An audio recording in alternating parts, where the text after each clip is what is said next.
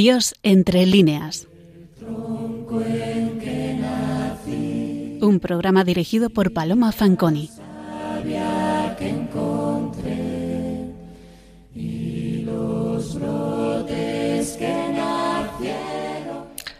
Buenas noches, queridos oyentes de Radio María. Les saluda Paloma Fanconi. Están ustedes escuchando el programa Dios entre líneas que realizamos un martes de cada mes. En primer lugar, les deseo con toda el alma que estén viviendo una feliz Pascua de Resurrección, cenit de nuestra fe. Y en la celebración de estas tan álgidas fechas, queremos abordar hoy en nuestro programa a un autor al que podríamos considerar poeta de la esperanza. Nos vamos a centrar hoy en Gerardo Diego. En programas anteriores hemos citado algún poema suyo, por ejemplo, en el que dedicamos al dogma de la Inmaculada Concepción, que abrimos con el magnífico soneto Blanco y azul, bandera de diciembre, algo se anuncia en medio del Adviento. Asimismo, la liturgia de las horas recoge todos los sábados de Cuaresma un himno que consta en el breviario y que fue compuesto también por este autor. Dame la mano, María, la de las tocas moradas, con la que abre Diego su famoso Vía Cruz. Son muchos, pues, los poemas de Gerardo Diego que estamos seguros de que ustedes conocen, pero quizá uno de los más populares y, desde luego, conmovedores es el dedicado al ciprés de Silos, que no solo hemos leído tantas veces, sino que han podido ustedes recitar cada vez que hayan visitado el incomparable claustro del monasterio donde descansa el inmortalizado árbol. Estamos, sin duda, ante uno de los grandes poetas españoles del siglo XX. Impulsor de su generación, publicó la famosa antología Poesía Española con dos versiones, la de 1932 y la de 1934, en la que reunió a los poetas más importantes de nuestra lírica de los 30 primeros años del siglo XX. Supo no solo aunar tradición y modernidad, sino mantener una voz singular, identificable, que le valió, entre otros muchos reconocimientos, el prestigioso Premio Cervantes en 1979, aunque ese año lo recibiera ex aequo con Jorge Luis Borges. Siguió las vanguardias de su momento y militó junto a su queridísimo amigo Vicente Huidobro en las filas del creacionismo, pero asimismo practicó siempre una línea de poesía clara que hunde sus raíces en la tradición española del siglo de oro, en la que, como en otros poetas de su generación, subyace la presencia de Góngora y San Juan de la Cruz, y en su caso, de modo muy significativo y personalísimo, la de Lope. Él mismo concedió una entrevista a Mariano Gómez Santos en el año 1967, en la que trazó su biografía, entrevista que Gómez Santos trasladó a texto y que se ha editado recientemente en la Fundación Gerardo Diego. Por ello, como el mejor medio de introducir la trayectoria vital de nuestro poeta, tomamos esta publicación como base, porque no solo nos aporta datos objetivos, esenciales e importantísimos para conocer quién era el autor de tan magnos versos, sino su pensamiento, sus ideas filosóficas y estéticas, y entre sus líneas, como pocos escritores del siglo XX, podemos encontrar a Dios. Leemos en la susodicha autobiografía unas palabras que declaran muy bien la doble vertiente de su quehacer poético de por vida. Dice Gerardo, a todo esto yo era un catedrático y empezaba a funcionar a la vez los dos Gerardo, el Gerardo Diego revolucionario y el Gerardo Diego clásico. El Gerardo Diego clásico, con toda la tradición que yo tenía de la escuela montañesa, que ha sido siempre muy clásica, y de mi formación humanística en la universidad, y mi lectura constante de los clásicos, y mis estudios para las oposiciones a cátedras, y mi gusto, además, por los sentimientos tradicionales, religiosos y familiares. Pero por otro lado, veía la necesidad de una aventura, de buscar una poesía completamente distinta en relación con el cubismo y con las formas más avanzadas del arte plástico y de la música que yo comprendía perfectamente. Los demás camaradas no comprendían esto. Desde siempre ha extrañado muchísimo, y más que nunca entonces, en aquellos años, ni la rea, ni Montes, ni Vicente Huidobro comprendían cómo yo, el mismo día que escribía a lo mejor un poema de intención creacionista o simplemente de disparate ultraísta sin saber exactamente lo que quería hacer, escribiera un soneto, o escribiera un romance sentimental, o escribiera una poesía a la Virgen María, eso no lo entendían, pero a mí me ha parecido eso tan normal que lo he seguido haciendo toda la vida. José Hierro, también poeta y cercano a Cantabria, dio con una definición que se ajusta a la poética de Diego. Dijo, es un lírico escindido, esquizofrénico, que nunca se decidió a quedarse con un solo amor. Su obra completa abarca más de 40 títulos. Fue un poeta curioso, que encontró tiempo para la enseñanza, el teatro y la crítica musical y literaria. En su poema Autorretrato escribió, El universo infinito me enmaraña. Auscultadme, soy su cárcel sin ventanas. Dentro de una indudable variedad creadora, sostenida además por su longeva existencia y su incansable actividad cultural y poética, su enorme coherencia hace que toda su creación literaria, así como su persona, desprenda el sello de una fe vivida a lo largo de toda su vida. Cuatro son sus títulos esenciales en los que está especialmente presente el tema religioso. Una obra de teatro, El cerezo y la palmera, retablo escénico en forma de tríptico, y tres poemarios, Via Crucis, el primero, Ángeles de Compostela y por último, Versos Divinos. Su Via Crucis se publica en el año 1931, en plena eclosión de las vanguardias. El propio autor declaró que lo había preparado cuidadosamente. Parece ser que lo escribió en 1924. Declara, cada estación consta de dos décimas, una evocando en síntesis rítmica la escena y su movimiento, y la segunda con la confesión del orante que extrae de su paso su lección, provecho y ansia de gracia. Y debemos destacar que en unos tiempos tan complejos como los que le tocó vivir, mantuviera persistentemente la absorción de aquellos momentos históricos, pero sin perder en ninguna ocasión la más mínima pizca de la formación cristiana que había recibido de pequeño en su hogar. Se explica, pues, en cierto modo, el padre del poeta, tras enviudar de su primer matrimonio, del que tuvo tres hijos, volvió a casarse, aumentando la prole con siete descendientes más, del que Gerardo Diego fue el menor. De esos diez hermanos, dos profesaron en la compañía de Jesús, Sandalio y Leonardo, y una, Flora, en la orden de la compañía de María. Se supone que el ambiente de su casa era lo suficientemente vivo en cuestiones religiosas como para entender que sus progenitores acertaron a inculcar en sus hijos lo que ellos vivían. De hecho, en otro momento de su autobiografía leemos, Yo no agradeceré nunca bastante a mis padres, a pesar de ser ellos muy cristianos, muy piadosos y tener en nuestra casa siempre unas costumbres verdaderamente ejemplares en cuestión de cumplir los mandamientos de la Santa Madre Iglesia, y no digamos el decálogo, y por otra parte, muy caritativos también. En casa siempre había muchísimas personas más de la familia comiendo, porque venían y no tenían otro sitio mejor donde ir, unos porque eran parientes y otros que había que ayudarlos como fue. Tras cursar el bachillerato en Santander, donde nació en el año 1896, estudió letras en la Universidad de Deusto, aconsejado por sus hermanos jesuitas. Aprobó las oposiciones a cátedra de instituto, profesión que ejerció durante toda su vida en distintos destinos, Soria, Gijón, Santander y Madrid.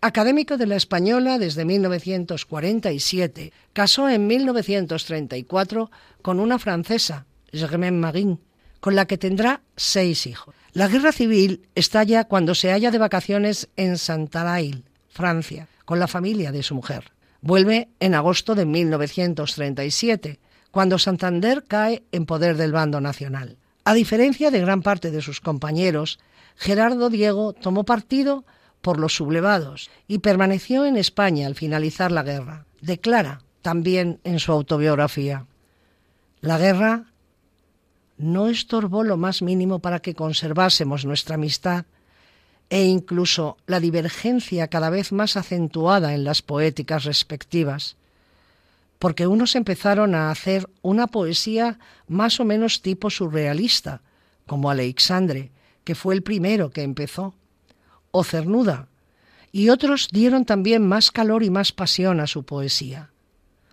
Alberti cambió también de pronto y empezó a hacer los libros, sermones y moradas, más llenos de frases más o menos fuertes contra la burguesía y de tipo político.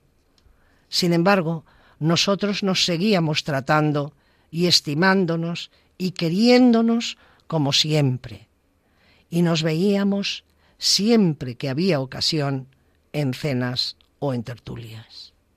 Estas palabras son un reflejo de lo que fue la generación del 27, llamada también generación de la amistad, porque eran unos hombres que se respetaban, se estimaban y se quisieron. Y las diferencias ideológicas no pudieron rasgar esos lazos que mantuvieron siempre. Evolucionaron de distinta manera, pero es que también siempre escribieron de manera distinta. Al final de su vida, a Vicente Aleixandre le concedieron el premio Nobel. Al comienzo de su carrera poética, a Gerardo Diego y a Rafael Alberti el Nacional de Literatura. A Alberti ni más ni menos que por marinero en tierra y a Diego por manual de espumas. El premio de poesía lo había ganado Alberti, pero al quedar desierto el del teatro, el jurado, compuesto por Menéndez Pidal, Antonio Machado, Arniches Moreno Villa y el conde de la Montera, decide otorgar el importe al poemario de Gerardo Diego. La doble vertiente poética que venimos señalando de este autor se manifestó a lo largo de toda su vida.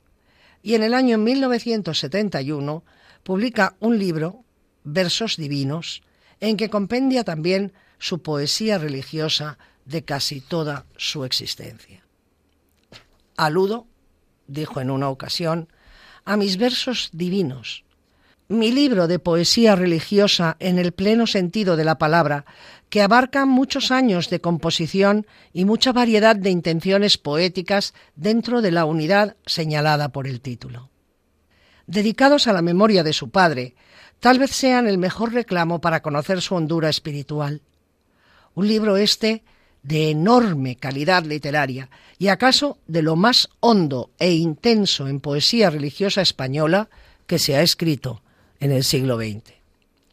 Se contienen composiciones de muy diversa factura, en las que el elemento de unión lo marcan los asuntos religiosos. Para él, desde luego, es patente y clara la existencia de la relación de esta obra con el resto de su creación, aunque sea en oposición. Declarará el poeta, y conste que con lo de divinos no hago sino contraponerlo a mis versos humanos, siguiendo la tradición que desde Lope comprobamos en muchos títulos de los siglos de oro. Versos Humanos es un poemario que publica el autor en 1924.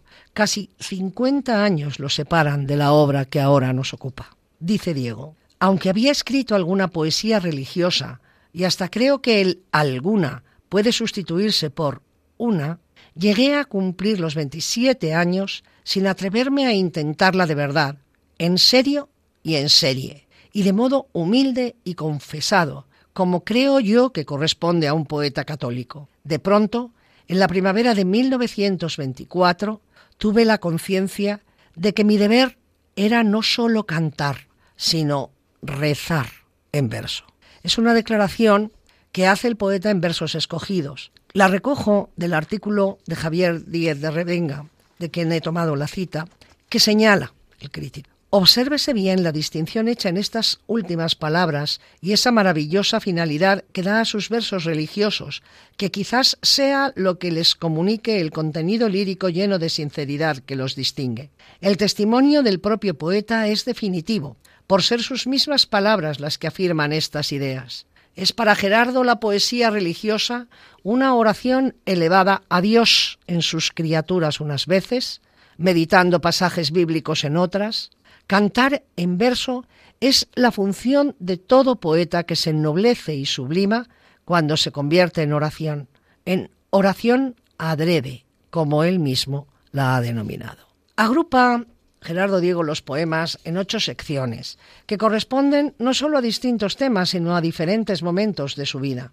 Él mismo señala las fechas. Vía Crucis, primera sección, en 1924, Navidad, del 38 al 39, María, del 38 al 68, Santísimo Sacramento, del 43 al 59, Santos, del 55 al 68, Varia, del 42 al 68, Biblia, 69-70 y Jesús, del 57 al 70. El poema inicial data del año 43. Se titula Creer. Sin duda alguna es toda una declaración de intenciones. Porque Señor, yo te he visto y quiero volverte a ver. Quiero creer. Lo sitúa Diego encabezando la obra porque es la fe, oscurecida o no, lo que vertebra el volumen, porque es una indagación en la propia existencia del poeta y un deseo clarísimo de renovación vital centrada en la fe. Quiero creer, repite al final de cada estrofa a manera de estribillo, para terminar en el último verso afirmando, porque Señor, yo te he visto y quiero volverte a ver, creo en ti y quiero creer. Quiero creer y te creo porque quiero salvarme, que es volverte a ver. Y de ese deseo y con esa manifestación derivan todo el resto de las composiciones del volumen, que continúa con su famoso Vía Crucis, en el que introduce un último poema, titulado A la resurrección del Señor. Animada por las fechas en las que estamos, me dispongo a leérselo a ustedes. Este ingrávido sueño, aire o magia refleja este resplandor súbito, esta erguida presencia. Todo en torno se afirma, se deslumbra, se ciega. La piedra es más que nunca piedra, gozosa piedra. La humana piel confusa de oscuros centinelas, tañida de prodigio, centeñea evidencias. Y el alba, el alba tímida, tan mojada y tan tierna, confirma los rubores su inocencia perfecta. Otra vez sobre el mundo la verdad se hace cierta, cierta con certidumbre transverberada, céntrica. No el aire, no, ni el sueño ni la magia espejean este cuerpo armonioso que fulgura y destella. Las brisas le acarician, la tierra le sustenta y la luz que de él mana le ciñe y le modela. Pudiendo ser más leve que plumas o humaredas, humana, humildemente pisa la hierba y pesa, y al goce del suavísimo tacto contacto, prenda. Invita, ábranse flores a las yemas incrédulas. Resurrección, oh gloria taladrada y tan nuestra, tan de hueso y de carne, firme, caliente y fresca. Por ti, Jesús, tan nuevo hoy con tus cinco estrellas que en cifra dibujada tu caridad constelan. Por ti, Señor, devuelto a la luz que te estrecha, al amor que te ciñe, al aura que te besa. Por ti todo nos canta, oh divina certeza, para después del tiempo. Quieta ya, primavera.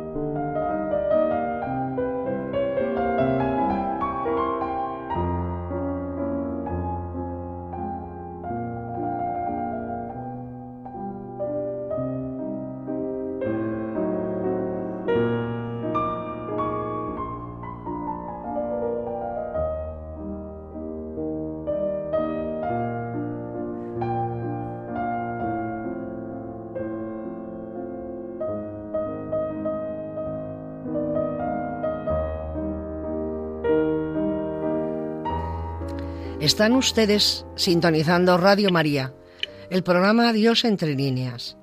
Les habla Paloma Fanconi. Acabamos de escuchar unos fragmentos de Los Nocturnos de Chopin, título de un libro de Gerardo Diego que publicó en 1963. El autor dio numerosos recitales de poesía acompañando sus versos con el piano, instrumento que tocaba perfectamente. Por eso, entre otras cosas, hemos elegido estos compases para nuestras pausas musicales, porque ambientan y completan muy adecuadamente lo que fue la creación poética del Santanderín. Seguimos hablando de su libro Versos Divinos. La segunda sección la componen los poemas dedicados a la Navidad. En esta parte se acoge el autor al arte menor, a la métrica más tradicional de letrillas y villancicos, donde lo rústico y lo popular están muy presentes. En este conjunto, el poema más conocido es el que cierra el grupo, que lleva el título de La Palmera. Si la palmera pudiera volverse tan niña, niña como cuando era una niña con cintura de pulsera, para que el niño la viera si la palmera tuviera las patas del borriquillo, las alas de Gabrielillo, para cuando el niño quiera correr, volar a su vera. Que no, que correr no quiere el niño, que lo que quiere es dormirse, y es, capullito, cerrarse para soñar con su madre, y lo sabe la palmera. Si la palmera supiera que sus palmas algún día, si la palmera supiera por qué la Virgen María la mira, si ella tuviera, si la palmera pudiera, la palmera. Es un juego musical cargado de ternura y afectividad. El niño, la Virgen, el borriquillo, Gabrielillo, con la repetición continua de la palabra palmera que da un ritmo melódico a los versos y esa incógnita final que nos deja en suspenso presagiando el Domingo de Ramos. Todos estos elementos son, sin duda, un estímulo para el lector que lo acerca al misterio, al misterio de la fe, con mayúscula, y al misterio, con minúscula, de la poesía. La siguiente sección la componen los poemas dedicados a la Virgen. Son 18 composiciones. Según las fechas que constan en la portadilla de la sección, las escribió a lo largo de 30 años, de 1938 a 1968. Muchas de ellas manifiestan un cariño muy destacable, así como un trato de confianza filial que llama la atención notablemente, como la dedicada al antojo de la Virgen encinta titulada El cerezo. Es también singular por lo significativo del asunto la oración que le dedica a Nuestra Señora de los Libros. Y digo que es significativo por el asunto y por el título. Es una oración, oración imprecatoria, como autor y como lector, en la que le pide a la Señora, Santa María, lee por nosotros. Dedica tres sonetos al dogma de la Inmaculada Concepción y otros tres más un poema más extenso al de la Asunción. Se ha señalado que parece reservar para los dogmas marianos una forma métrica más solemne y desarrolla en verso también alguna de las latanías lauretianas como Regina Angelo y un poema entero a la casa del Beto. Sin duda, este conjunto de poemas rebosa devoción a la Virgen, una devoción que según podemos deducir por lo dilatado de las fechas en las que lo compuso, de por. No tenemos tiempo para dedicarnos pormenorizadamente a cada una de las ocho secciones. El poemario termina con toda una composición gravísima dedicada a Pentecostés y algunos de los recogidos en el apartado titulado Biblia constituyen interesantes reflexiones acerca de la existencia humana, como el dedicado a Matusalem, en el que expone las sensaciones y deseos del hombre anciano. Pero hay una composición en versos divinos que siempre me ha llamado la atención. Es la titulada Oda al Santísimo Sacramento. En ella el escritor aúna formalmente sus dos grandes corrientes tan reiteradamente señaladas, la del endecasílabo, propio de la libertad métrica de las vanguardias, entre otras muchas cosas. Ese verso es propio de por ejemplo, ni más ni menos que el soneto, ¿no? Pero en fin, es un verso más culto, digamos, con una serie de cuartetas, estrofa que hunde sus raíces en nuestra más tradicional lírica pop. En esa conjunción de profesor cultísimo y cándido creyente, compone Diego un singular poema que empieza así. Entre tantas dudosas certidumbres que me mienten, halagan los sentidos, tú, callado y sin nubes, tan desnudo, tan transparente de ternura y trigo. ¿Qué me quieres decir, labios sellados desde tu oculto y cándido presidio? ¿Qué me destellas hay? ¿Qué me insinúas? ¿Qué me quieres, amor, secreto mío? Fijémonos que ya el inicio es una declaración expresa de una poesía metafísica que será en muchas ocasiones un punto de convergencia de los grandes creadores, el engaño del conocimiento, la duda sobre la percepción individual de las cosas, del mundo, del cosmos. Por eso, por la expresión de la propia duda, de la duda de la propia identidad, el poeta, Diego y otros muchos, buscan frecuentemente un punto en el que hincar su existencia, y de ahí, claro, hincar su palabra entre tantas dudosas certidumbres que me mienten y halagan los sentidos. Empezamos con un oxímoro. Es este un recurso estilístico que consiste en la unión de dos términos semánticamente incompatibles. Suele ser un procedimiento eficaz para llamar la atención del lector. Lo usó, por ejemplo, Cervantes al titular algunas de sus novelas ejemplares.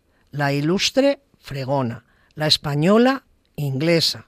Aquí lo usa Gerardo Diego para comenzar su obra, porque las certidumbres no pueden ser dudosas. Y continúa, que me mienten, halagan los sentidos, la percepción sensorial, cuestionada, una reflexión sobre el método de conocimiento, pero además expresada con la precisión verbal de aunar mentira y halago, porque el halago suele ser mentiroso. Tú, callado y sin nubes, tan desnudo, tan transparente de ternura y Y si en los dos versos anteriores ha quedado claro el engaño de la percepción sensorial, ahora, en estos dos siguientes, está manifiesto el contrapunto a los sentidos de la vista y el oído, los dos más utilizados y fuente de las sensaciones más engañosas, porque lo callado no se oye y lo transparente no se ve. Por otro lado, ese ser callado es visto sin nubes,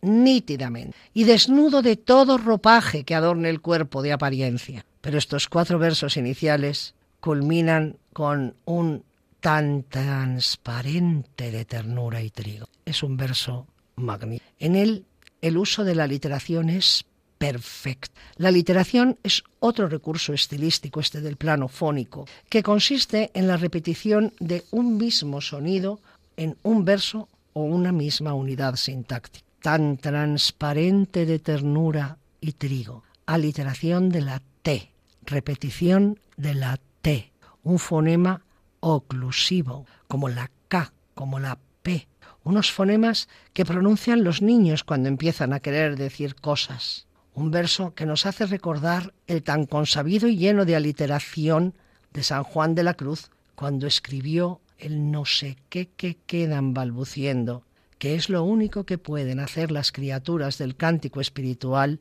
cuando quieren referir las gracias de la madre. Balbucen con un sonido oclusivo también, un sonido de casi bebé, de niño que no sabe, lo mismo que le acontece al espectador de esta presencia misteriosa que se estremece ante una certeza con mayúscula y que para definirla en lo material más simple, que no se ve, y lo espiritual más real, pero invisible, une lo transparente con el trigo, lo más etéreo con lo más concreto, lo más misterioso con lo más simple y cotidiano, a través de ese balbucir de niño que manifiesta la estupefacción ante el misterio, con la repetición casi de tartamudeo de la T, tan transparente de ternura y trigo.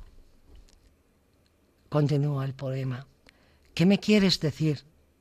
Labios sellados desde tu oculto y cándido presidio. ¿Qué me destellas hay? ¿Qué me insinúas? ¿Qué me quieres? Amor, secreto mío. Entre todo eso, entre toda esa vorágine de sensaciones que nos proporciona la realidad sensible, tú, con mayúscula, tan callado, tan silente, tan sin ruidos, ¿qué me quieres decir? Y continúa.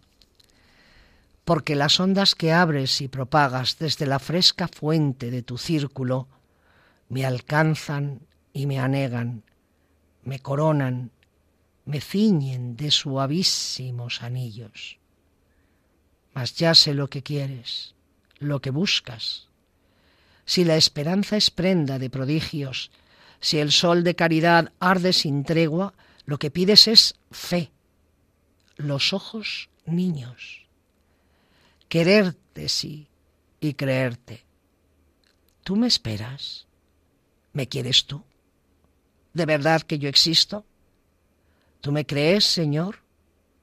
Yo creo y quiero creer en ti, quererte a ti y contigo. En esta parte del poema que acabamos de leer se desarrolla la metáfora del agua, de la fuente de agua pura, que es Jesucristo, la fuente de agua viva y otra vez San Juan, que emana infinitamente y anega los sentidos para llegar a un conocimiento mucho más sublime, que nos da la respuesta a la incógnita que abrió en los versos anteriores, cuando preguntaba de una manera casi desesperanzada, ¿qué me destellas hay? ¿Qué me insinúas? ¿Qué me quieres, amor, secreto mío? La fuente mana del círculo, y ahí está haciendo referencia a la sagrada forma. Ahora ya tiene la respuesta. Lo que pides es fe, los ojos niños. Y volvemos a la idea de la desnudez, de la sencillez sin ropajes, sin apariencias, sin adornos. Eso es lo que me hará quererte, sí, y creerte. Y de nuevo las cuestiones, las preguntas. La gran cuestión. ¿Me quieres tú? ¿De veras que yo existo? Esta es una pregunta nuclear. Es la idea del amor ergo sum. Soy amado en pasiva, luego existo. Existo en función de quien me ama, de que hay alguien que me ama, y el que me ama es el que es todo un resumen y un compendio poético de ríos de tinta teológicos que hunden sus raíces en San Agustín y Santo Tomás y que culmina en los versos siguientes. Sí, mi divino prisionero errante, mi voluntario capital cautivo, mi disfrazado amante de imposibles, mi cifra donde anida el infinito. Sí, tú eres te creo y te conozco. Ya te aprendí y te sé. Paz del Espíritu. Y vuelve otra vez al oxímeron, como habrán visto ustedes, el voluntario capitán cautivo, la cifra donde anida el infinito. Es lo infinito en lo más limitado, en el círculo de la sagrada forma, presa en la custodia en la que está prisionero prisionero errante porque es transportable, porque va de alma en alma. Ahora, cuando se ha hecho el despojo de los sentidos, es cuando puede conocerlo, cuando puede aprenderlo, conocerlo, saberlo, en la conciencia de la certeza de la fe.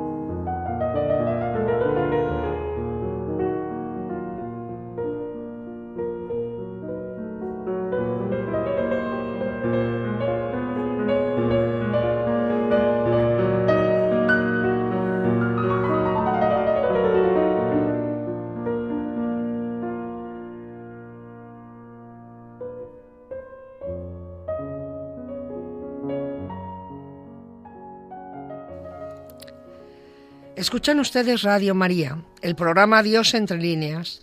Les habla Paloma Fanconi. Estamos comentando la Oda al Santísimo Sacramento, incluida en el libro Versos Divinos de Gerardo Diego. Continúa así la composición. Posternarse, humillarse, eso fue todo. De poner, abdicar cetros, designios. Por ti hasta la indigencia, hasta el despojo, quedarse en puros huesos desvalidos. La reina inteligencia hágase esclava, sea la voluntad sierva de siglos, y queden ahí devueltos, desmontados en su estuche de raso los sentidos. Veo y no veo, palpo y nada palpo, escucho sordo y flor de ausencia aspiro.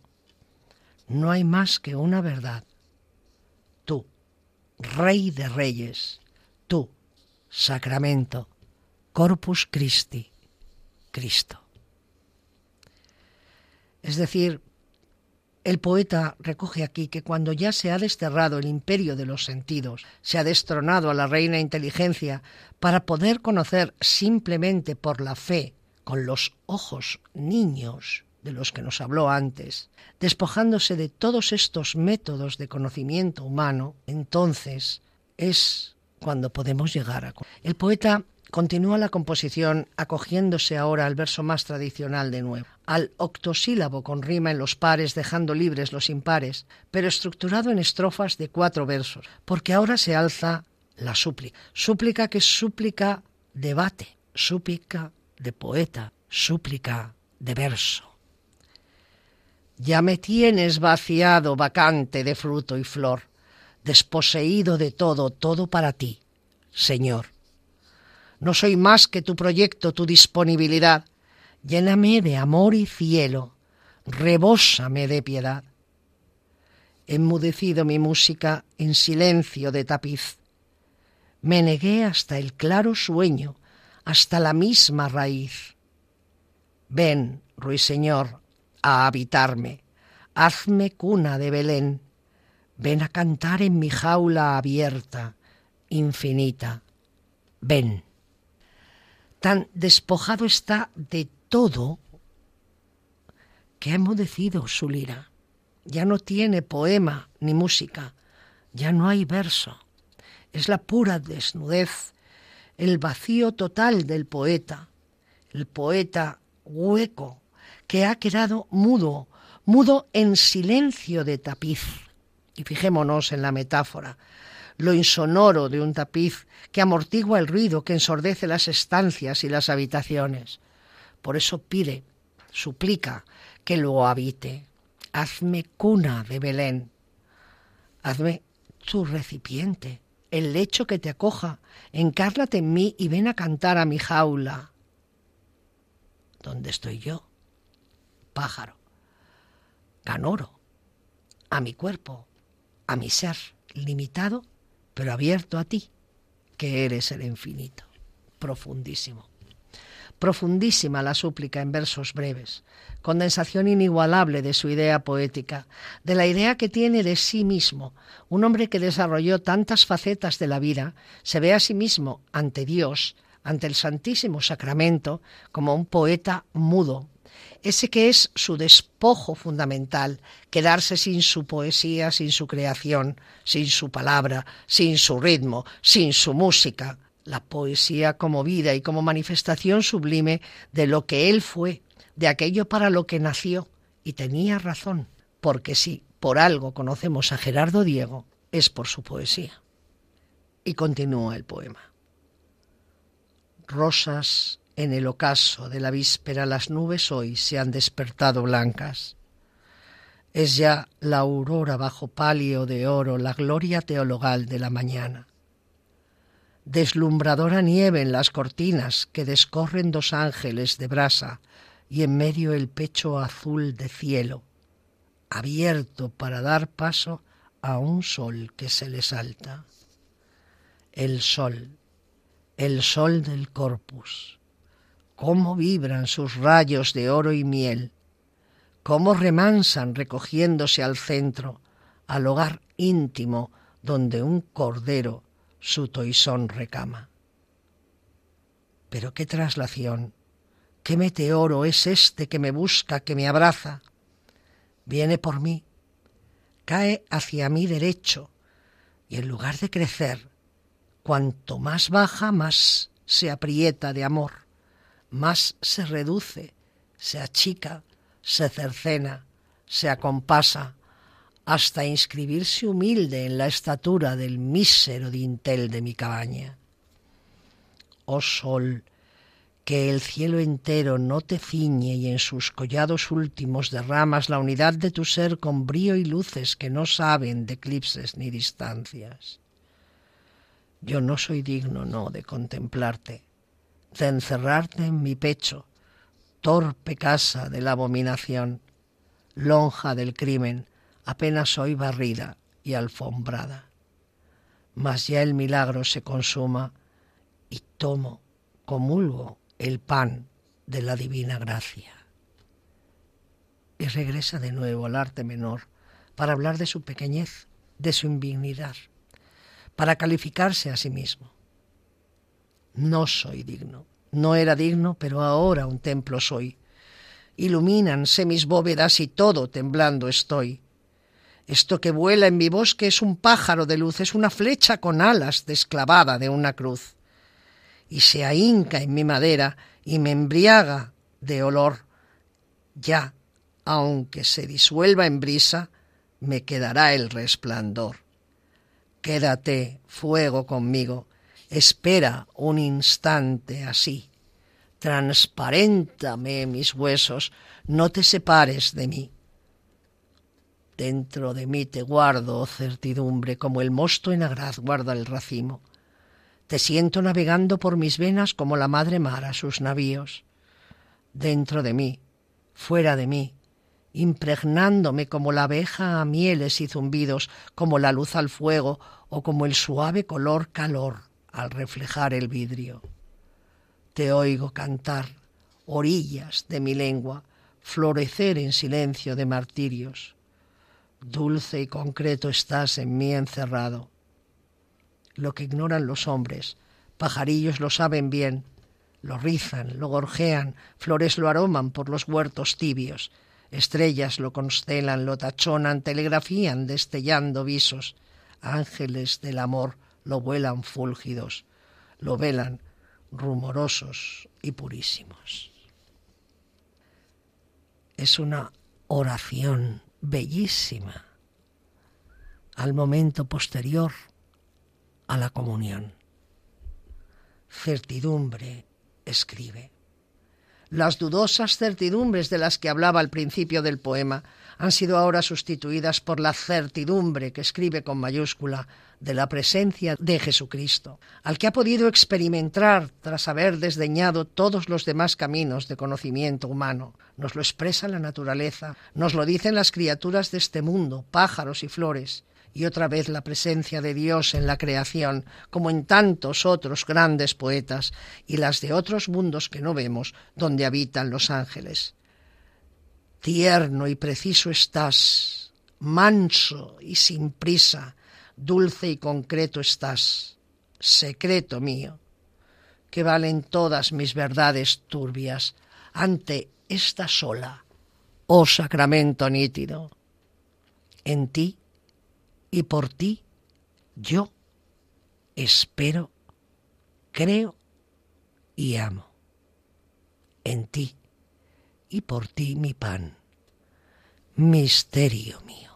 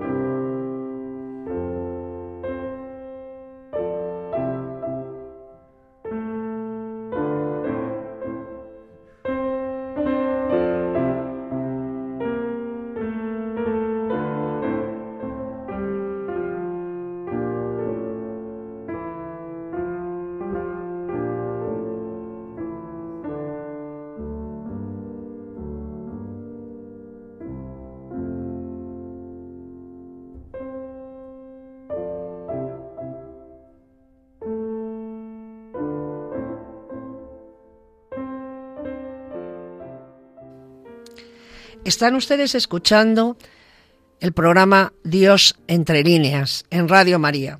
Les habla Paloma Fanconi.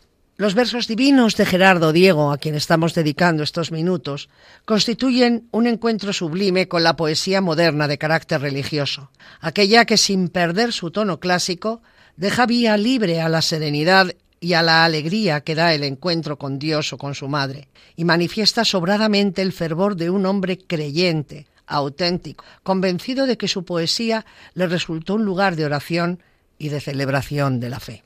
Y esa dedicación a lo divino, que ya había iniciado, como hemos señalado, en el año 24, el año en que publica sus versos humanos, libro en el que inserta su más famoso poema, es como si con los versos divinos se cerrara el círculo que se había abierto casi 50 años antes. Dicho, versos humanos es el libro en el que se inserta el ciprés de silo. Enhiesto surtidor de sombra y sueño, que acongojas al cielo con tu lanza, chorro que a las estrellas casi alcanza, devanado a sí mismo en loco empeño, mástil de soledad, prodigio isleño, flecha de fe, saeta de esperanza. Hoy llegó a ti, riberas de la lanza, peregrina al azar, mi alma sin dueño. Cuando te vi, señero, dulce, firme, qué ansiedades sentí de diluirme y ascender como tú, vuelto en cristales, como tú, negra torre de arduos filos, ejemplo de delirios verticales, mudo ciprés en el fervor de silos no podíamos omitir el ciprés de Silos, el soneto, el ciprés de Silos, en un programa dedicado a Gerardo Diego. Hubiera sido altísimamente llamativo. Teníamos que incluirlo. Y como ven ustedes, es todo un homenaje, a la metáfora, la reina de los recursos estilísticos que solo saben utilizar acertadamente los buenos escritores por sus metáforas, señores, conocemos y reconocemos inconfundiblemente a los buenos poetas. Hay críticos que señalan este soneto como el mejor de la lírica española. Yo no me atrevo a decir cuál es el mejor, pero que este es sublime, desde luego. Esa saeta de esperanza, imagen clave del texto, habla de la esperanza que está puesta en el cielo. El cielo en su significado polisémico. El cielo a donde dispara verticalmente ese cimprés anclado en tierra, como disparan nuestras almas, insertas en nuestros cuerpos, anclados ahora aquí. Esa esperanza que da fresca sombra al alma agotada que llega en el tiempo estival a la ardua meseta castellana. Es una esperanza alta, señera, que no desfallece, es la esperanza que nos sostiene, enraizada en la sublime creencia que fomenta el fervor. Es la esperanza que nos ha alcanzado, la resurrección de Jesucristo. Es la esperanza de la vida eterna, como esos monasterios exentos de vecinos que se reparten por la geografía en solitario, es la esperanza que nos permite mirar hacia arriba para ascender ascender vuelto en cristales, ascender sin dejarnos atrapar por la realidad visible, concreta y muchas veces mediocre. Hemos dicho al principio del programa que Gerardo Diego es un poeta de esperanza, y lo es. Es un poeta en positivo. Si la generación del 27 renovó la poesía española haciéndola alcanzar una brillantez rutilante, hundiendo sus raíces en nuestros grandes escritores del siglo de oro, el mérito de la renovación de la poesía religiosa dentro de este grupo se debe sin duda, en plenas vanguardias, a Gerardo Diego. Después de los siglos de oro, la poesía religiosa había caído en un tono circunstancial, muy superficial. Sin embargo, los poetas posteriores a Gerardo Diego se preocuparán también por el tema de la trascendencia y para muchos de ellos, como también lo fue Machado y también lo fue Unamuno, Gerardo Diego será un referente. Para Gerardo Diego lo fue sin duda alguna el gran Lope. Lo dijo expresamente, lo hemos citado. Y parece que tomando como maestro al Fénix, con Gerardo Diego, la beta religiosa de la poesía en castellano renaciera de sus cenizas.